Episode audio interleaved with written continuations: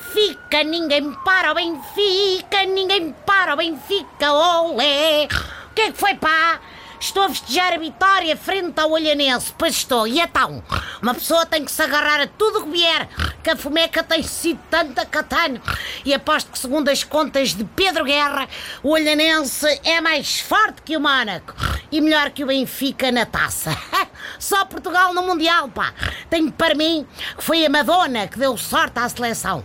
Luís Filipe Vieira, meu presidente, se me estás a ouvir, oferece um red pass à miúda para ela ir connosco rumo ao Penta, até porque a miúda está a ficar danada que a burocracia portuguesa.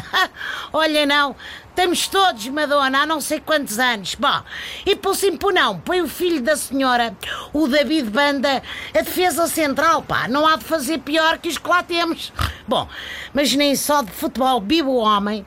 Por isso, hoje quero falar-vos um pouco de literatura. Ah, pois é, bebê.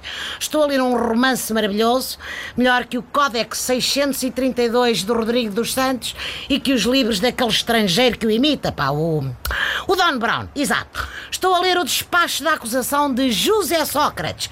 Vou na página 300 e já aconteceu imensa coisa. Quer dizer, eu nem quero imaginar quando chegar à página 4000.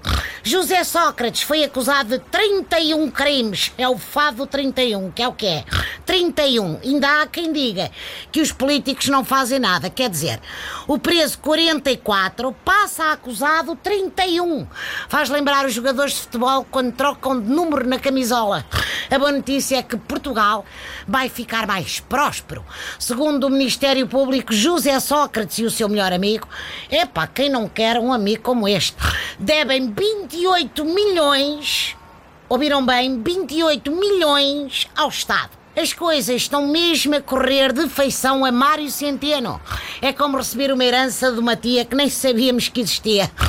Ai, entre os 28 arguídos da Operação Marquês estão também Ricardo Salgado, Zeinal Bava, Henrique Granadeiro e Armando Vara. Parece a lista de convidados de uma feijoada da cara escatano. Falar nisso, deixem-me ir, com já feijoada de choco na tasca do careca. Até amanhã, pessoal!